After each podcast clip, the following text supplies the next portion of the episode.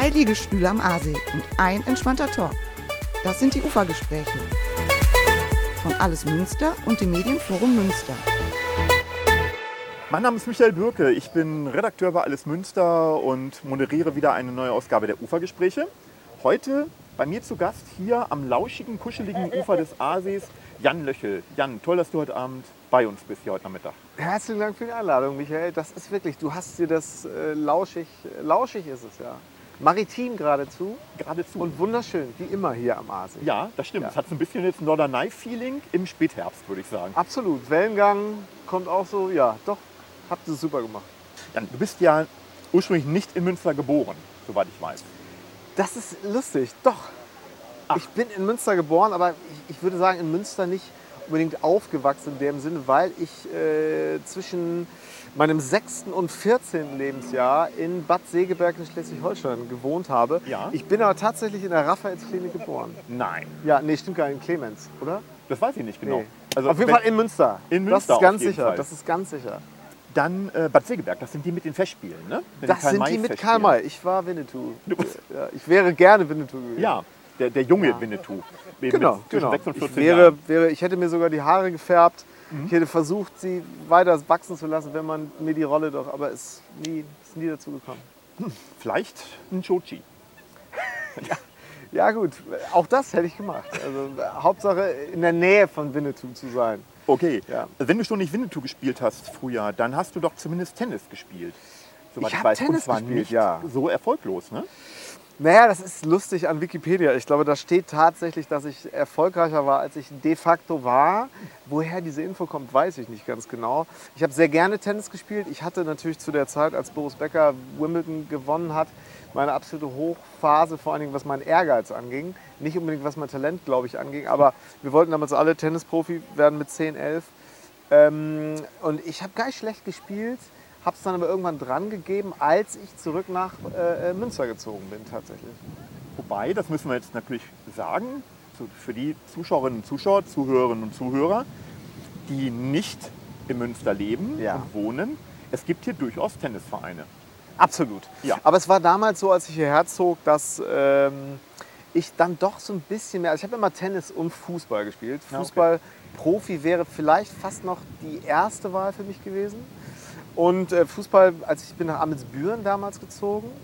Und da bin ich dann schnell äh, äh, heimisch geworden bei Grünweiß Amelsbüren. Habe, glaube ich, auch im Tennisverein noch ein bisschen gespielt. Aber Fußball hat mich, mehr, äh, äh, hat mich gar nicht mehr losgelassen. Insofern ja. Aber hast es dann irgendwann nicht mehr weiter verfolgt, die Sportlerkarriere, weder Nee, hätte ich gerne gemacht, aber irgendwann kam die Musik Ja. und äh, irgendwann war es auch so, dass ähm, ja, die, die ersten Partys so anstanden und am Wochenende die Prioritäten sich vielleicht so ein bisschen äh, verschoben haben. Also zwischen Tennisschlägern und Gitarren gibt es ja auch eine gewisse optische Ähnlichkeit. Absolut. Ich glaube, wir haben alle in unserer Jugend mal versucht, auf äh, Tennisschlägern Gitarre zu spielen. Also das war definitiv, der Tennisschläger war meine erste Gitarre, ja. Das wäre jetzt meine Frage gewesen. Ob das so Auf jeden Fall, also lange bevor ich den ersten Akkord greifen konnte, gibt es äh, Auftritte bei mir in meinem Zimmer mit so ähm, rot angemalten Glühbirnen, die wir unter die Decke gehängt haben. Und wir zu zweit, ich, mein Kumpel, mein Nachbar, Kumpel in Bad Segeberg, wir auf, äh, uns auf einer selbstgebauten Bühne mit zwei Tennisschlägern äh, Rockstars spielten. Ja. super großartig. Ähm, so, dann bist du zur Musik gekommen. Warum eigentlich und wie kam das? Das frage ich mich auch. Also, das fragen sich meine Eltern wahrscheinlich auch.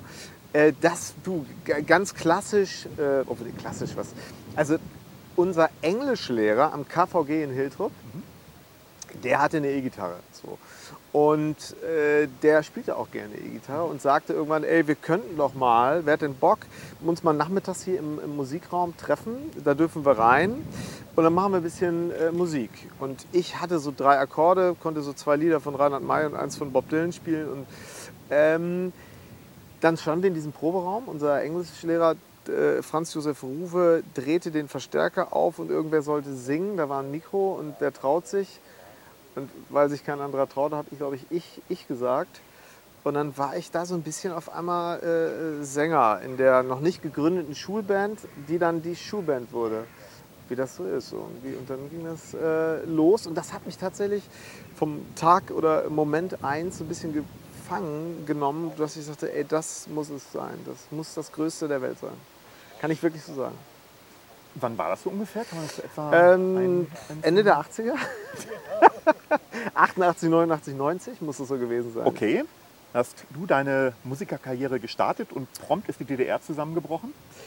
Du, äh, ich erinnere mich sogar an den Tag, als die Mauer fiel, hatten wir vorher Probe und standen noch äh, mit äh, Zigaretten, äh, die wir natürlich offiziell noch nicht rauchen durften, vor dem Proberaum auf dem Schulhof vom Kardinal vom Gymnasium Münster-Hiltrup, hatten gerade geprobt und dann kamen die Nachrichten. Also irgendwie erreichte uns das, ich weiß nicht wie, natürlich nicht über Social Media, 1989, dass tatsächlich da in Berlin was passierte, was äh, absolutes äh, unglaubliches historisches Ausmaß haben sollte. Und auch in dem Moment schon, ich erinnere mich wirklich ganz genau an diesen, an diesen Abend im, äh, im November. Wie ging es dann weiter nach der Schule? Ähm, also ich muss sagen, vielleicht so, zu dem Thema Musik, das äh, ging insofern weiter, als dass wir dann unsere erste mit unserer Band Lazy Strike hieß die, die erste äh, CD-Aufnahme bei Steffi Stefan im Studio hatten, im alten Jofe noch. Ähm, und d- das so irgendwo, ja, äh, die Fortsetzung fand, ähm, zu, zu, sagen, okay, das muss es irgendwie sein. Ja, dann musste ich irgendwie Abi machen, das habe ich auch noch hingekriegt. Und dann habe ich Zivildienst gemacht beim Roten Kreuz im mobilen sozialen Hilfsdienst. Und habe nebenbei aber äh, schon meinen ersten Plattenvertrag unterschrieben tatsächlich. Äh, mit 19 damals äh, bei der Areola. Die Platte ist nie rausgekommen, äh, offiziell. Aber äh, irgendwie hatte ich immer das Glück, Musik machen zu können und auch immer schon so ein bisschen Geld damit auch verdienen zu können, sodass so eine leichte Rechtfertigung irgendwie da war. Und ja, das zog sich dann so weiter. Hast du denn zu deinen damaligen Bandkollegen von Lazy Strike noch Kontakt? Ja, auf jeden Fall. Also nicht zu allen, das hat sich dann irgendwann so ein bisschen verlaufen. Ähm, aber mein, mein guter Freund und fast ältester Freund Christian Nord ähm, lebt in Los Angeles und kommt mich in zwei Wochen besuchen in Münster. Großartig. Und dann wird zusammen gejammt. Das könnte passieren. Wir werden erstmal erzählen und werden äh, gucken, was wir für neue, ähm, äh, neue Köstlichkeiten beim Weinhändler unseres Vertrauens gefunden haben. Und dann werden wir natürlich auch zu den Instrumenten greifen. Aber schon. Okay, jetzt nach der ersten Platte von Areola, die eben nicht veröffentlicht Ja. wurde, wie ging es dann weiter? Ach du, also es war damals ja, ich wohnte einen Steinwurf von hier entfernt, muss ich sagen, und hatte ähm, mir an der Scharnhausstraße ein, in meiner Wohnung ein kleines Home-Recording-Studio so zurechtgelegt, äh, äh, zusammengespart, wie gesagt, hatte so die ersten, äh, ersten kleinen Plattenvertrag unterschrieben, davon alles so zu, zu, zurückgelegt. Da hatte mir ein kleines Studio aufgebaut und habe so Songs geschrieben, habe die äh, an Plattenfirmen geschickt, an Leute, die ich irgendwie kennengelernt hatte, geschickt. Und irgendwann äh, hatte ich äh, an einem Nachmittag im Prinzipalstudio im, in Ottmars Bocholt, äh, saß ich irgendwann mit äh, Henning Wieland, den ich auch schon eine ganze Zeit lang kannte, natürlich, äh, auch außerhalb der H-Blocks saßen wir und äh, haben einen Song zusammengeschrieben an der Akustikgitarre, den wir dann hier gegenüber an der Scharnhausstraße aufgenommen haben. Ähm, äh, und dieses, dieser Song landete irgendwann 1998 auf dem Soundtrack von Bang Boom Bang und wurde auch eine Single der H-Blocks. Der Song heißt Take Me Home. Ich erzähle das deswegen, weil es wirklich, ich kann es fast sehen von hier, die Bude, wo wir damals das Ding aufgenommen haben. Ähm, ja, und das waren alles immer so kleine, äh, kleine für mich, Mhm. kleine Meilensteine, die dann immer so mehr dazu führten, dass ich ähm, ja, mir so ein paar Referenzen sammeln durfte, Leute kennengelernt habe, ein bisschen durch die Gegend gereist bin, in Studios gearbeitet habe, äh, für andere Künstlerinnen und Künstler Songs geschrieben habe. Äh, ja, und äh, das geht irgendwie bis heute so, irgendwie so weiter. Das ist ähm, eigentlich das Stichwort. Du hast Mhm. ja sehr viel eigentlich für andere auch komponiert und auch, Ja. auch produziert, glaube ich. Genau. ne? Da sind ja Wahnsinnsnamen drunter. Also erstmal sehr, sehr viel für die H-Blocks, meine ich. Ne? Ja, 20 Stücke oder so, meine ich, hätte ich. Das kann sein, ja. Das sind Ja. sie wahrscheinlich geworden über die Jahre. Und aber auch weiß nicht, Christian Stürmer oder so fällt mir jetzt gerade noch ein. Genau. Viele andere. Sag mal vielleicht so ein paar. Ähm, ja, also ich habe Ähm. genau.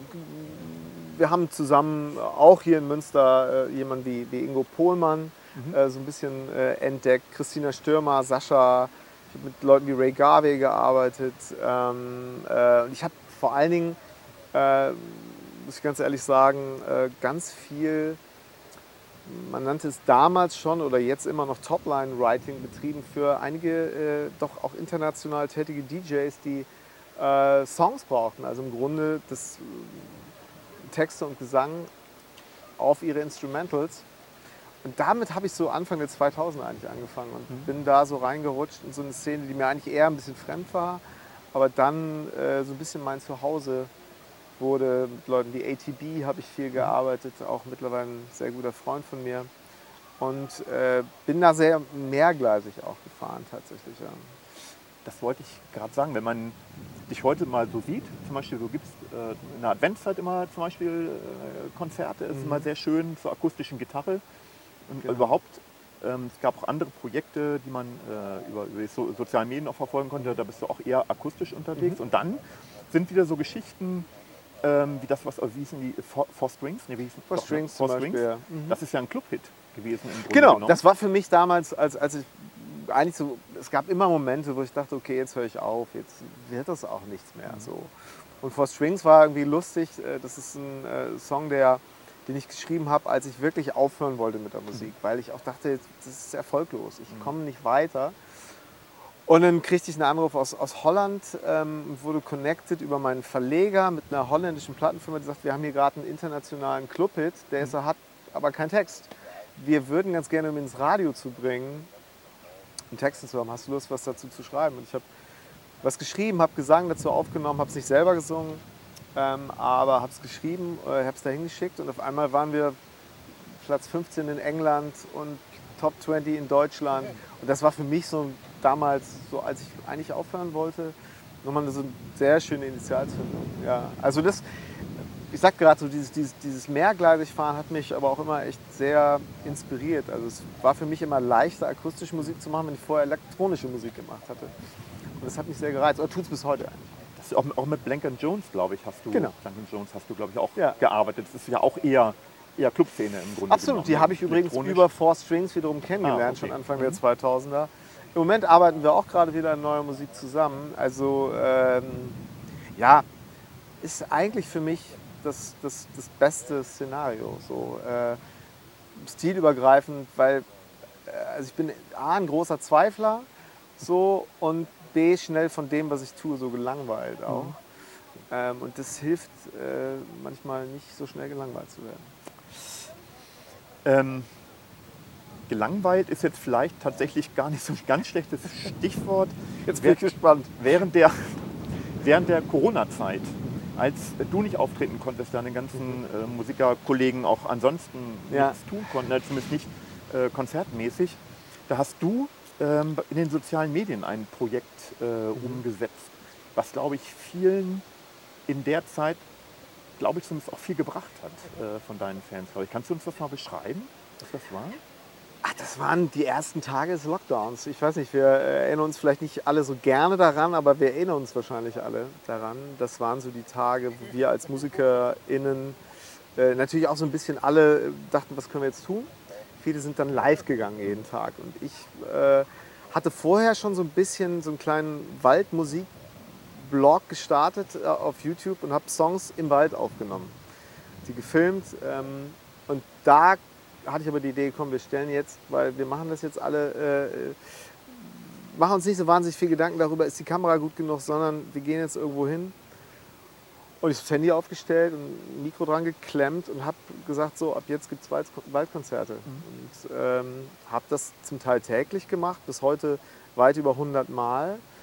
Ähm, und habe einfach ja, Songs gespielt und erzählt, was mir so gerade was mir so gerade einfiel, was so gerade aktuell war. Und äh, sind viele Menschen mit drauf eingestiegen. Und es wurde so eine Gruppe, die sich dann untereinander connected hat.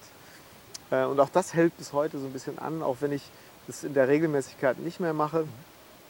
Äh, und es ist ein schönes, äh, schönes Relikt und eine schöne Erinnerung an eine Zeit, an die sich vielleicht nicht jeder so gerne erinnert. Aber ich glaube auch, dieser Austausch damals und diese Form der Entschleunigung, diese Form des, ähm, dieser Verbundenheit, die zum Teil eben fehlte in der Lockdown, in, gerade im ersten Lockdown, die konnte man vielleicht so ein bisschen auffangen. Du hast es eben erzählt, du hast sehr viel und vor allem auch sehr erfolgreich oft für andere komponiert. Du hast es ja eben schon erzählt, wie viele Projekte das waren. Denkst du da manchmal, wenn du dann, sag mal, die H-Box oder wen auch immer auf der Bühne siehst, die Leute gehen völlig ab nach deinen Stücken, denkst du dann manchmal, ah, also eigentlich würde ich ja am liebsten da oben stehen, das ist ja schließlich mein Lied. Na, ich habe mich schon ganz ehrlich sehr bewusst dafür entschieden. Also beziehungsweise ähm, klar wollte ich, als ich aus einer Schülerband kam und so weiter, irgendwann wollte ich Rockstar werden. Habe aber ehrlich gesagt bei mir immer so ein bisschen vermisst, das Besondere zu sehen. So, und habe mich da gar nicht, ich hatte nicht das Gefühl, dass ich da hingehöre auf die Bühne, beziehungsweise war halt befreundet mit Henning Wieland, der für mich der perfekte Frontmann ist. Und habe mir gedacht, ey, Henning Wieland, der kann das machen. Aber irgendwer muss doch, kann das ja auch im Hintergrund machen. Das war eigentlich so ein Traum, ein Studio zu haben, im Hintergrund zu arbeiten, unaufgeregt zu arbeiten. Das ändert sich natürlich zwischendurch immer mal wieder. Man hat so das Bedürfnis auch, ähm, vielleicht eben auch nochmal auf die Bühne zu gehen. Und ich konnte das halt machen. Ich habe das dann irgendwann auch gemacht. Egal, ob es jetzt mit ATB war, wo wir, äh, wo, mit dem ich irgendwie sowohl in Kiew als auch in Warschau und äh, in, gerade in Osteuropa große Hallen gespielt habe, in den USA auf Tour war. Mit den H-Blocks durfte ich ab und zu auch mal bei Unplugged-Gigs mit auf die Bühne. Ich bin total dankbar. Ich habe das eigentlich machen können mhm. im Rahmen meiner Möglichkeiten, weil ich glaube, derjenige, der 200 Tage im Jahr unterwegs ist, bin ich nicht so. Mhm. Okay. Hast du eben von, von Henning Wieland schon mal, dem du, glaube glaub ich, eng verbunden bist. Ne? Das hört man ja mittlerweile so ein bisschen raus, würde ich sagen. Genau. Absolut. Ähm, nicht nur Freundschaft, ihr seid auch, ähm, ich, hätte fast gesagt, ihr seid, ihr seid auch ein Paar. Nein, das ist Quatsch, Ja, ihr seid auch ein sozusagen. Duo. Äh, Im Les- Grunde ja. Ja, Les- Sauvignons. Die Les Sauvignons sind wir eigentlich die unausgesprochenen Les Sauvignons, die es nie so ganz offiziell, glaube ich, gegeben hat. Ach doch, doch, wir haben sogar mal eine kleine EP rausgebracht.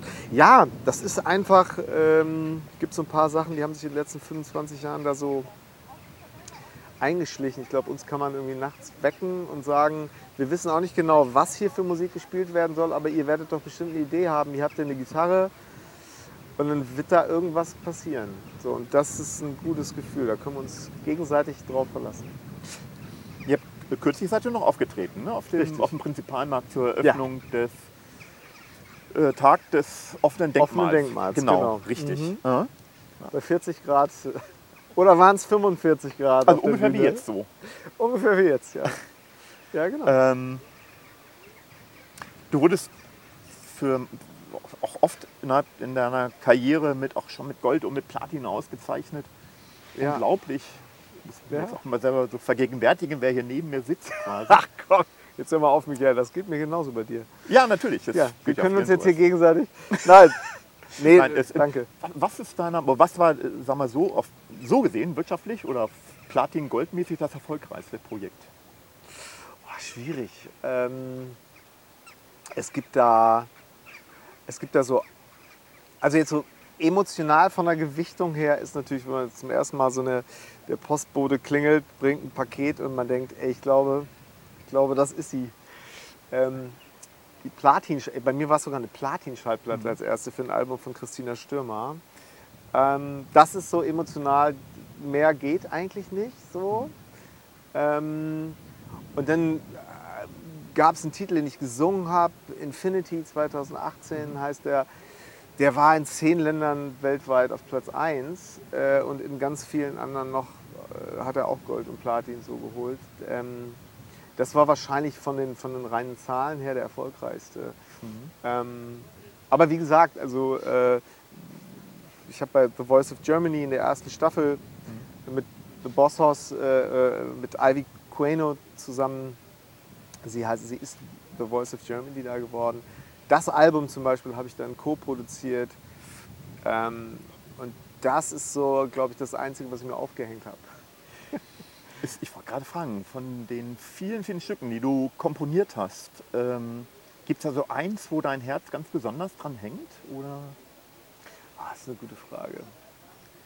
Ähm, Ich glaube tatsächlich, dass, ich habe es vorhin schon mal erwähnt, der Song Take Me Home von den H-Blocks als zwar irgendwie so Kumpel, aber ich war Kumpel von, von den H-Blocks, aber ich war auch Fan. Und als dieser Song zum ersten Mal mit dem Video auf MTV und Bang, bei Bang Boom Bang im Kino lief, äh, das ist eigentlich immer noch für mich so ein totaler, wie soll ich sagen, ja, ich glaube, wenn ich es runterbrechen sollte, wäre das einer der größten Momente in dem Zusammenhang. Ja. Wie oft warst du dann im Kino in Bang Boom Bang, um dir das anzugucken und da mitzudringen oder Ich glaub, aufzustellen? Das ist tatsächlich von mir. öfter als, öfter als zweimal, ja. Mhm. Ich habe ihn auch noch mal gesehen. Er lief ja ganz lange noch einmal die Woche oder einmal im Monat in Bochum. Ganz, ganz lange dort im Kino. Mhm. Da war ich auch noch mal. Ich habe ihn öfter gesehen, ja. Okay. Dein Management hat mir ähm, äh, vorher mitgeteilt, ich soll, dein, ich. ich soll dein Alter nicht erwähnen. Darum mache ich das auch nicht. Genau.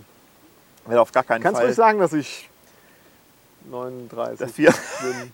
ja, das passt ja auch ganz gut zu der Vita, die du vorhin so äh, dargelegt hast. Aber Ja, was man sagen kann, angefangen. du bist schon eine ganze Zeit dabei. So. Das Ja. kann man, glaube ich, behaupten. Ich bin alt, das darf man ruhig sagen. Nee, du das darfst ist- es sagen. ist noch du gar nicht musst alt. diesmal mal nicht auf mein Management hören, du darfst sagen.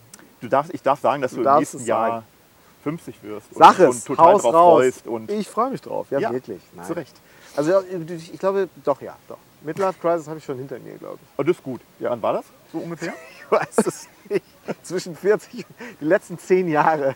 Durchgehend. Nein, also äh, ich weiß nicht, wann die genau ist. Oh. Äh, vielleicht kommt die auch noch so ganz hart.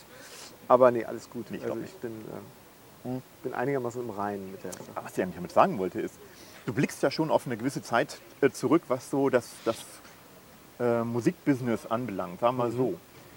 Wie hat sich das im Verlauf der Zeit entwickelt? Was sind so, wie würdest du das bewerten? Oder, oder ne, sag mal einfach genau, wie hat es sich entwickelt? Es ist ein abendfüllendes Thema wahrscheinlich. Ne? Also es hat sich natürlich ähm, ganz, ganz stark gewandelt, weil im Grunde bin ich ja jetzt auch noch richtig äh, groß geworden mit, äh, ich, mein Traum ist es, ich möchte mal eine CD rausbringen. So, und jetzt zeig mal Leuten, welchen Kids heute eine CD, dann werden die sagen, CD habe ich schon mal bei meinen Eltern gesehen, aber die liegen da bei uns im Keller. Wir haben die gar nicht mehr so. Ähm, also es hat sich natürlich wahnsinnig was verändert. Ähm, und die größte Gefahr oder eine große Gefahr, die ich bei mir sehe, ist tatsächlich, dass ich eigentlich nicht dazugehören möchte zu denen, die sagen, früher war alles besser, aber wir haben damals und das war so und ihr heute mit eurem Digital und Streaming und so.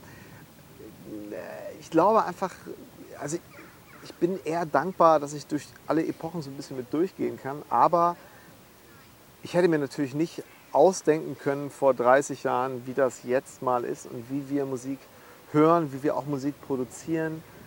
Und ich glaube, immer wieder sich klarzumachen, was es für Chancen auch bietet. Also vielleicht runtergebrochen. Ich kann heute mit relativ günstigen Mitteln Musik und vielleicht einen Hit bei mir im WG-Zimmer produzieren.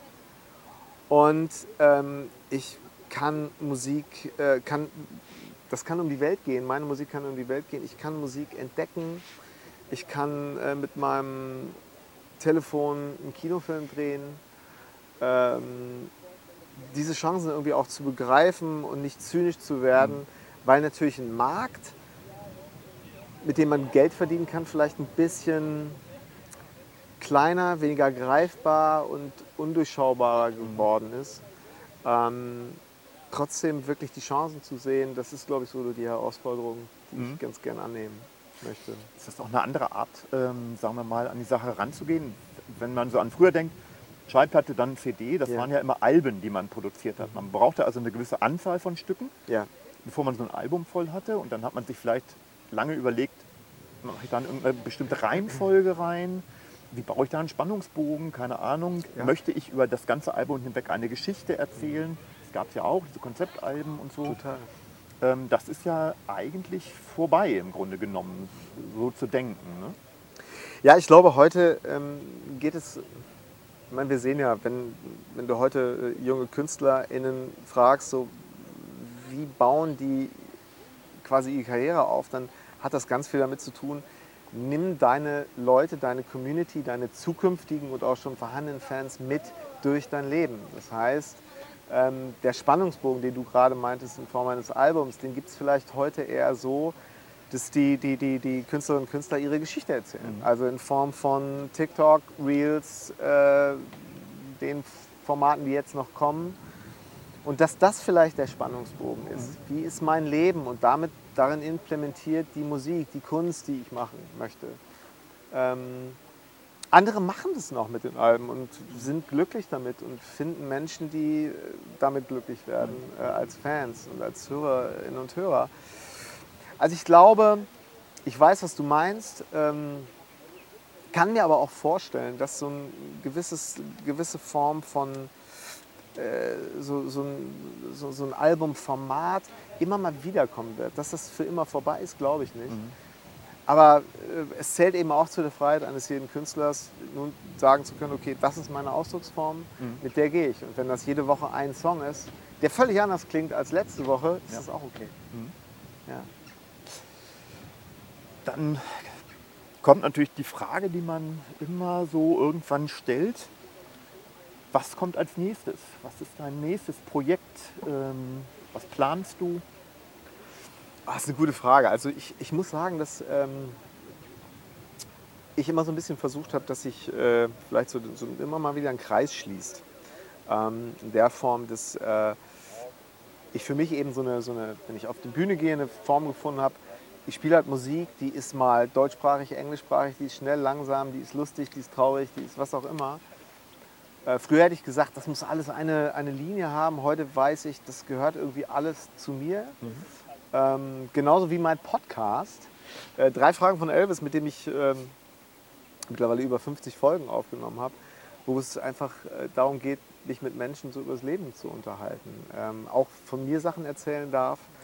Ähm, ich würde gerne das mh, in ein Live-Format gießen, wo ich quasi, ähnlich wie wir jetzt hier sitzen, vielleicht hätten wir jetzt noch Gitarren dabei, einfach über die Dinge sprechen, die uns bewegen, über, über Lebenslinien, über Sachen, die vielleicht auch von außen betrachtet äh, anders aussahen, als sie vielleicht dann gelaufen sind. Das sind so für mich eigentlich die, ja auch diese leicht, leicht äh, ähm, ja auch mal unterbrochenen Lebenslinien, die so ein bisschen Umwege nehmen mussten. Ähm, das mit Musik in einem Format live auf einer Bühne, auf einer kleinen Bühne, vielleicht in einer Hotelbar oder wo auch immer, in einem kleinen Theater abzubilden, das möchte ich gerne machen und ich glaube, das kann ich machen, bis ich alt bin. Ich habe letztes Jahr Reinhard May kurz vor seinem 80. Geburtstag auf der Bühne gesehen und habe gedacht, okay, so möchte ich alt werden. Das geht ja, ist ja so ein bisschen so, sagen wir mal, so deine die Showrichtung. Hast du jetzt, äh, oder, oder so mittelfristig, sagen wir mal so, hast du äh, ganz konkret jetzt aktuell Projekte, die du äh, verfolgst, an denen du dran bist?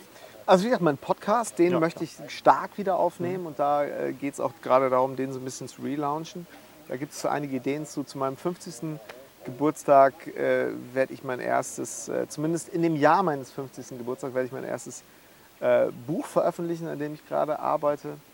Ähm, da weiß ich noch nicht ganz genau, ob es bei Kurzgeschichten bleibt oder ob es vielleicht sogar eine Romanform wird. Ich sage das ganz bewusst, um mich jetzt, ich habe angefangen, ich möchte mich jetzt noch ein bisschen mehr unter Druck setzen, weiterzumachen und auch nächstes Jahr fertig zu sein. Ähm, das ist auf jeden Fall ganz konkret, aber das wird auch immer mit neuer Musik einhergehen ähm, und mit hoffentlich mit Kooperationen mit Menschen, äh, von denen ich lernen darf. Äh, das war eigentlich immer mein primärer äh, oder ein sehr, sehr wichtiger ähm, Einfluss für mich, wenn ich äh, äh, Zusammenarbeiten eingegangen bin. Das äh, möchte ich weitermachen. Jan, ich danke dir für das tolle Gespräch. Ich danke dir. Ufer, wenn dein Buch rauskommt, bist du natürlich direkt wieder eingeladen. Äh, Das würde mir, also ne, du weißt ja, also ich bin euch immer sehr dankbar, äh, wenn ich, wenn ich euch Material zukommen lassen darf und äh, ja, freue mich immer, wenn ihr Lust habt, Dinge mitzupromoten. Vielen Dank. Das war eine weitere Ausgabe der Ufergespräche. Schön, dass ihr wieder dabei wart heute. Folgt uns auch bei YouTube auf dem Kanal von Alles Münster und auf den gängigen Podcast-Plattformen. Wir- machen auch Podcasts. ne? Also, Ich weiß. okay, Wir verlinken uns gegenseitig. perfekt. Tschüss und bis zum nächsten Mal bei den Ufergesprächen.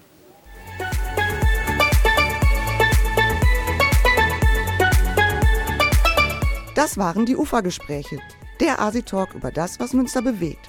Eine Koproduktion von Alles Münster und dem Medienforum Münster. Redaktion Thomas Hölscher und Jennifer von Dahn. Ton Ralf Klausen. Moderation Michael Bürke.